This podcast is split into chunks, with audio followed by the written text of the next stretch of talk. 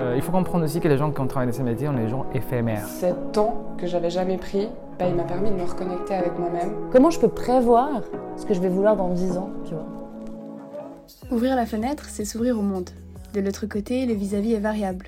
On se retrouve face à une situation inconfortable, à un décor déprimant ou à une personne malhonnête. Et puis parfois, le vis-à-vis nous surprend.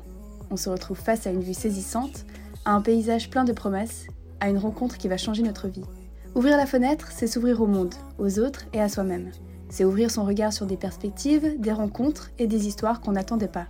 Des fenêtres sur la vie, voilà ce que je vous promets dans ce podcast. Face à moi, j'ai pour vis-à-vis des invités qui sont prêts à m'ouvrir une fenêtre sur leur vie. Parcours professionnel, relations, événements marquants, je les laisse librement s'ouvrir sur un petit bout de leur existence.